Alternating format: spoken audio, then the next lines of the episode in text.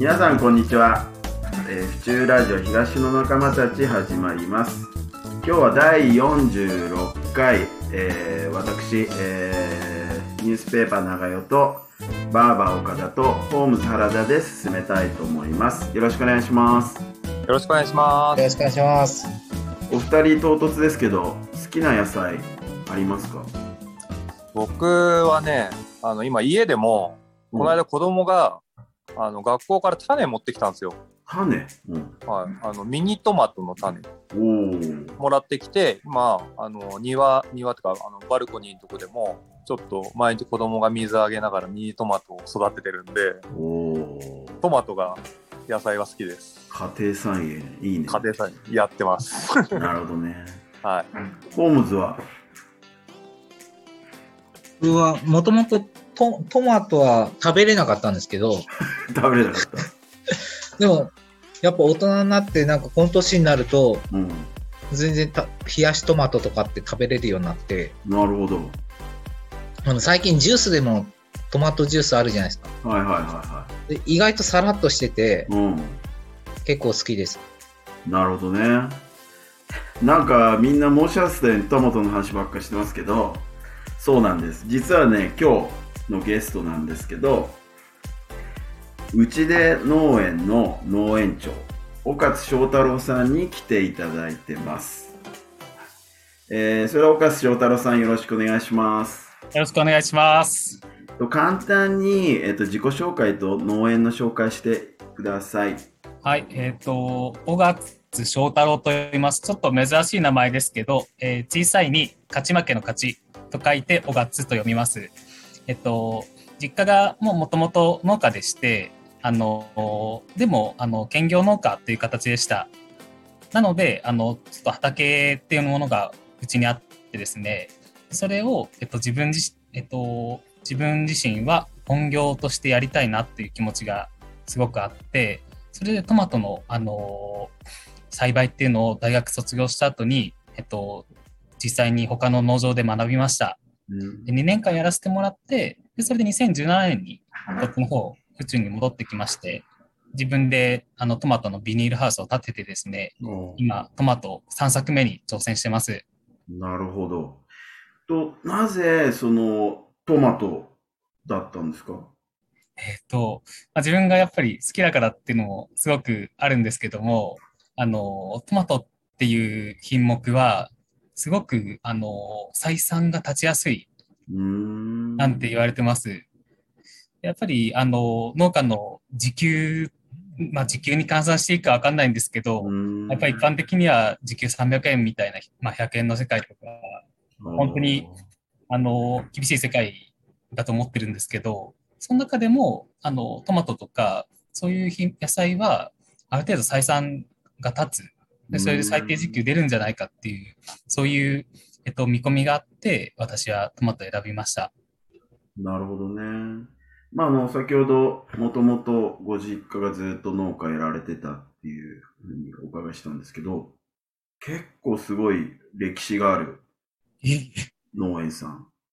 ご先ご先祖からずっとやられてるようなところですか、もうやっぱり東京の農家ってみんなそういう感じなんですけど、うん、やっぱりあの記録が残ってるのを江戸時代からとか、やっぱり400年前くらいから記録をたどれる農家が多いみたいです、東京には。翔太郎さんのところはどのくらい？自分のところもですね、やっぱりその江戸時代の400年前ぐらいから、あのお寺にやっぱりあの記録っていうのが残っていて、で、そのあたりにやっぱりここの地域に土着したんじゃないかと、あの、言われてます。なるほどね。で、その5年前ですか？その、はい、ご自身が修行というか、先から帰ってきて、はい。この地で、まあ、始められたっていうことで、はい。まずどんな、こう、目標を立てて、どんなやり方でみたいなのはあったんですか？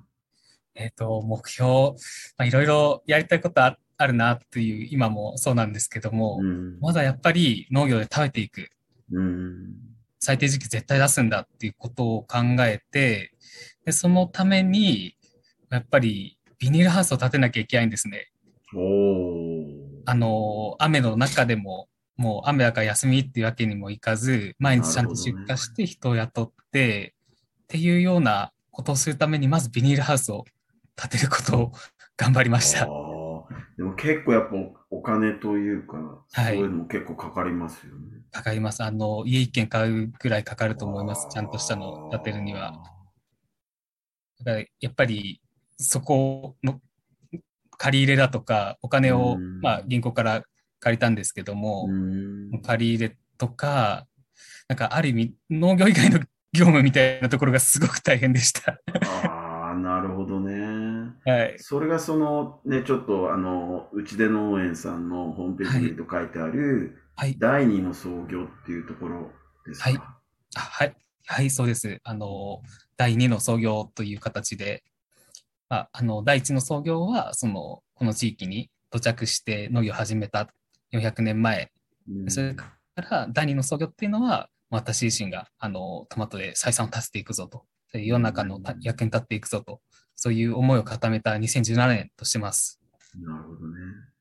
その、ビニールハウスでトマトを栽培されてるんですけど、やっぱこの栽培の仕方もなんか結構こう、はい、先端技術というか特殊な感じで。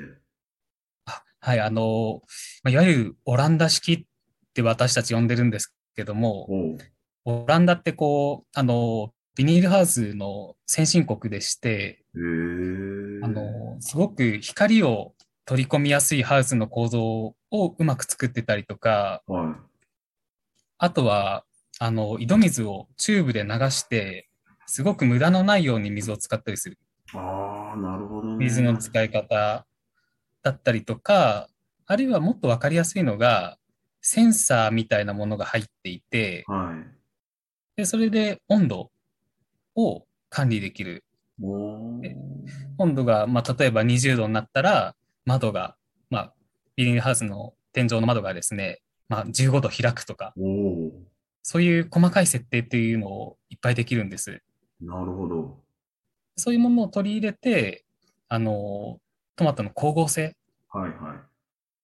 というのが美味しさの源ですので、うん、その美味しさの源を作るためにセンサーを入れたり、まあいろいろやって、それで、あの、トマト生命力をどんどんつけてもらうっていう栽培をしてます。なるほどね。それってそのやっぱもともと農家さんが抱えている、例えばその、自然災害というかまあ、災害までいかなくても氷とか、はい、雪とか、はい、あとは病気？はい。それで、やっぱ採算が取れないっていうのを、まあ最初にちゃんと投資することで、はい。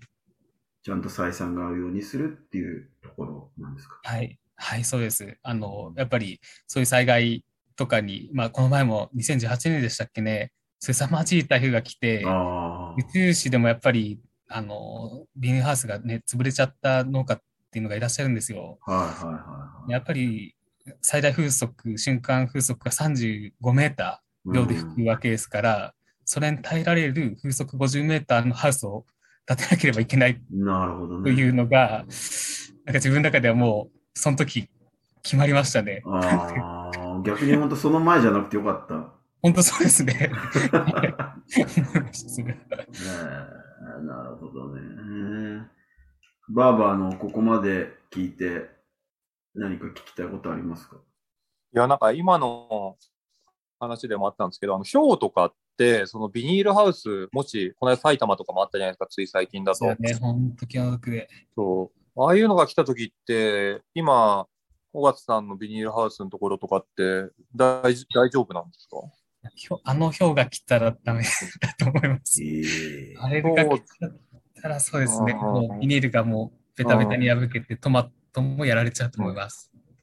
で雪の重さぐらいだったら大丈夫なんですかね？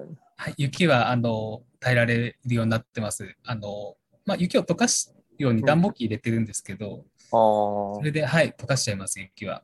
あじゃあ、氷の場合はもう本当ちょっとわからないって感じですよね、あそこまで来ちゃうと。ですね。一応そのビニールハウスの保険に入って、うんうん、まあ、事後的に対応するしかないのかなと思ってます。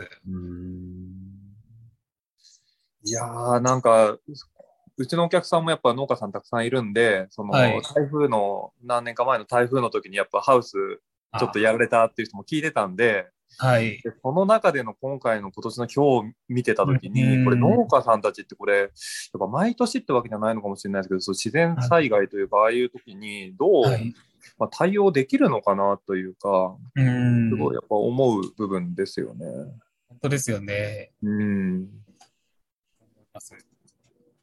まあでも保険って言ってもね、元に治ったからってまた翌年は本当わかんないですもんね、これ続いちゃうとね。トマト自身はやられちゃうわけですし、なかなかやっぱり、はい、難しい仕事だなとは思います。ホームズは何か小勝さんに聞いたことあります？あの、ビニールハウスって、大体寿命の年数ってどのぐらいなんですか？大体なんですけど、その、まあ、本当にパイプハウス、地面にパイプ刺しただけの簡単な構造だと、はい。長ければ30年ぐらい持つみたいですね。ああ。ですけど、あの、自分が建ててる鉄骨のハウスみたいなのは、はい、もうやっぱり50年以上持つは一般的には言われてます。もちろん、まあ、メンテナンスしてのことなんですけどね。なんか想像以上に持つんですね。そうですね、鉄骨も、はい。想像以上に持ちみたいです。いや、一般の方が思ってる以上にビニールハウスって高いじゃないですか。高いですね、本当に。本当住宅一棟分ぐらいですよね。はい。あの、それこそ建て売りとかの。はい。本当、そうなってますね、今。なってますよね。なってます。えー、っとですね、そろそろ時間がなくなってきたんですけど、はい。あの、その、岡津さんが作ってるトマト。はい。ちょっとトマトの方、ことをもう少し詳しく教えてもらっていいですかはい。えー、っとですね、私の作ってるトマトはですね、あの、全部のトマトを完熟取りでお客さんに出せるという体制を築いてます。でこれって当たり前のことじゃないって思われるかもしれないんですけど、実はスーパーに並んでるトマトとかって赤い状態取ってないんですよね、あれ。基本的には。あの、緑の、本当思いっきし緑みたいな状態から取ることも多々ありまして、なるほど。それがスタンダードなんです、本当は。なんですけど、あの、私の場合は、あの、周りにお客さんがいっぱいいらっしゃるんですよね。あの、住宅地だから、東京だから。なので、そこにお出しするんだったら、完熟取りでもいけるんですよね。流通のこと考えなくていいから。なるほどね。取ってからすぐ、消費者の方へ届けることができる。そうなんです。もう食卓ともう本当に、あの、徒歩5分みたいなところに位置しているので、うん、なので、全部のトマトを完熟取りで取って、うん、でそれでもういっぱい光合成、その分させて、で、赤くなって糖もいっぱい蓄えて、で、コクも増してっていう状態で、お客さんにお出ししてます。それが最大の特徴かなと思ってます。なるほどね。じゃあ僕たちがスーパーで買って食べてるトマトっていうのは、完熟してない緑の状態で収穫できたものが、はい。取った後に赤くなったものを食べてる。そういうことなんです。うん。はあ、それはなんか味、ほら、糖度にやっぱ差が出るんですか？糖度に差が出ます。あの、露骨に出ると思います。自分も緑の状態でやっぱり食べ比べたりもするんですけど、やっぱり赤い方が美味しいですね。そうですよね。全然。そのじゃあ、おかつさんのトマトはどこに行けば買えるんですか、はい、えっとですね、あの、まあ、お近くだと、あの、農園の自動販売機っていうのがございます。はい。えっと、中心もみじが丘、えー、3の49というところにありまして、でそこが一番お買い求めやすい価格で出してます。もう一つが、あの、J マインズのね、多摩支店というところ、はい、まあ、マインズショップ多摩っていうお店がありまして、はい、でそこには自分以外のあの農家の新鮮な野菜もいっぱい並んでます。そこにあの私のトマトも毎日あの置かせてもらってます。なるほど。で、そちらに行くと、岡さんのその完熟トマトがはい。買えるわけですね。はい、いっぱい買えます。ありがとうございます。えっ、ー、と、本当もうね、時間が来てしまったんですけど、バーバーの、実はね、岡津さん、うん、はい。の農業と健康っていうのもちょっと大学とかからいろいろ研究されてて、うん。そちらにもすごくちょっと興味があるので、次回も来ていただこうかなと思うんですけど。いや、健康の話めっちゃ聞きたいじゃないですか、農業からの健康は。ねそう。なんか、あと一つ、ちょっと聞きたかったんですけど、トマトマトの名前なんていうんですか？トマトの名前が、えっと、はい、ちょっと独特のオリジナルブランドをつけてまして、はい。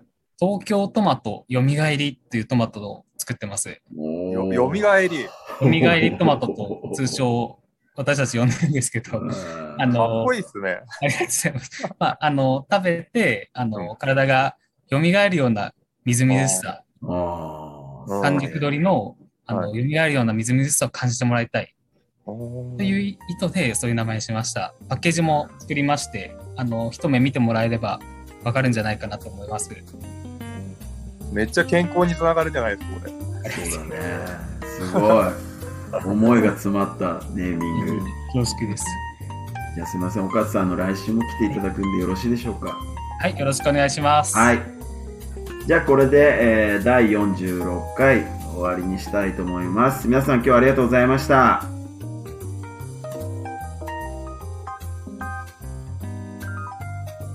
この番組は原田工務店ユーカリホームバーバー目覚み読売センター府中第一ブーランジェリーテールビバンの協賛でお送りしました。